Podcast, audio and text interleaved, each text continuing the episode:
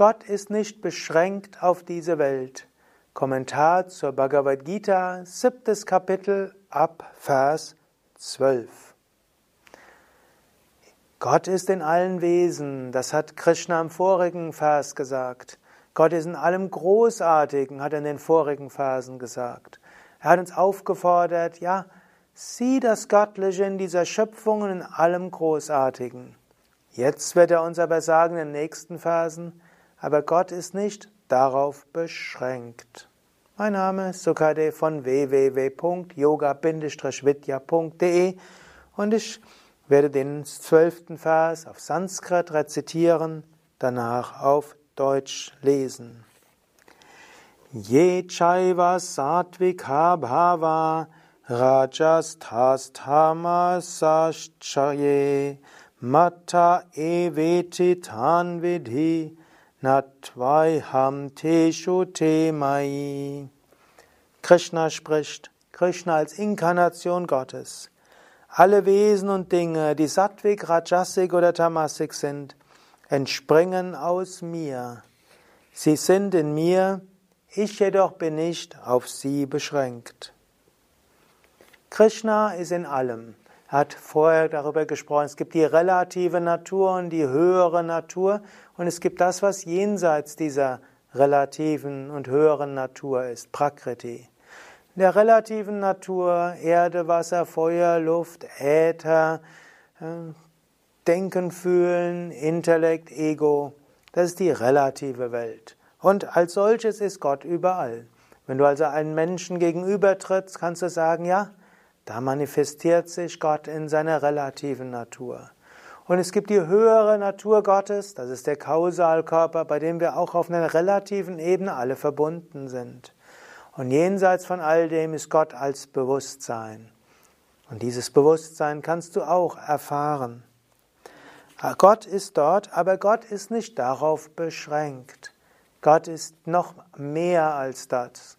Gott ist nicht nur manifeste Welt, weder die manifeste Welt in physische noch Australwelt, noch Kausalwelt, noch nicht mal das Individuum in jedem. Gott geht, ist, geht darüber hinaus. Deshalb, wenn du Gott irgendwo erfährst, sei dir bewusst, Gott ist noch mehr, als du ihn verstehst. 13. Vers.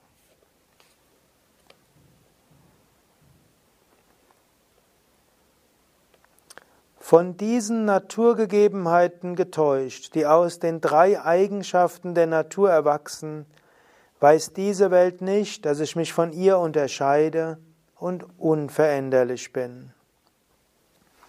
Sattva, Rajas, Tamas in dieser Welt. In späteren Versen wird Krishna darüber noch sehr viel mehr sprechen. Die täuschen uns. Sie sind in dieser Natur. Und dann identifizieren wir uns damit. Und manche Menschen verehren Gott einfach nur im Relativen. Manche denken, Gott sei nur in einer Murti, in einer Statue. Manche Menschen denken, Gott sei nur in einem Tempel. Manche Menschen denken, dass Gott ist nur in dem großen Meister, den sie verehren. Gott ist mehr als das. Gott ist auch in allem Relativen. Gott ist auch an spirituellen Kraftorten. Gott ist gut erfahrbar in Ashramas. Gott ist aber auch in allem anderen, auch im Rajasigen und im Tamasigen. Aber Gott geht noch darüber hinaus und ist unveränderlich.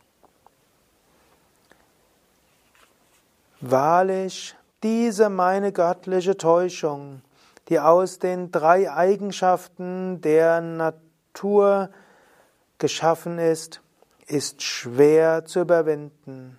Wer aber allein bei mir Zuflucht sucht, geht über diese Täuschung hinaus. Und hier sagt er, auch die Täuschung ist aus Gott geschaffen.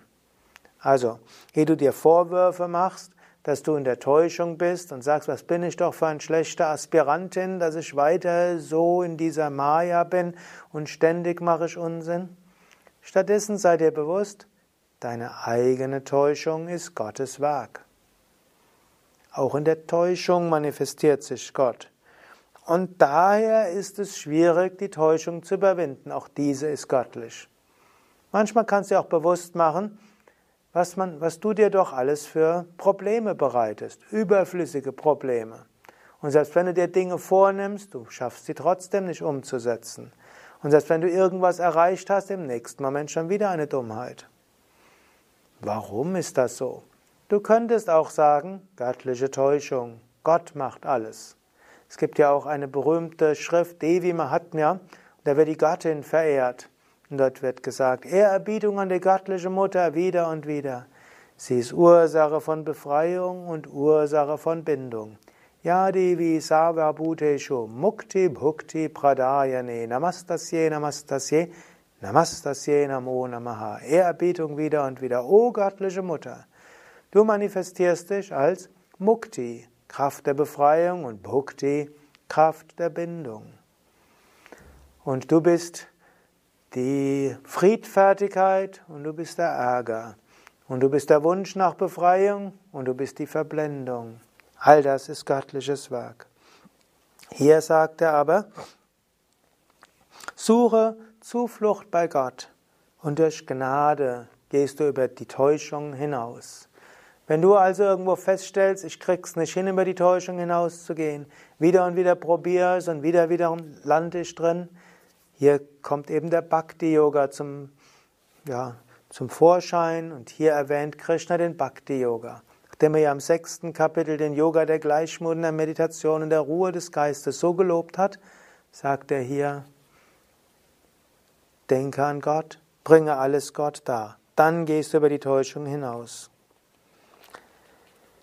Die Übeltäter und die Getäuschten, die die niedrigsten unter den Menschen sind, suchen mich nicht. Diejenigen, deren Wissen durch Täuschung zunichte gemacht worden ist, gehen den Weg der Asuras.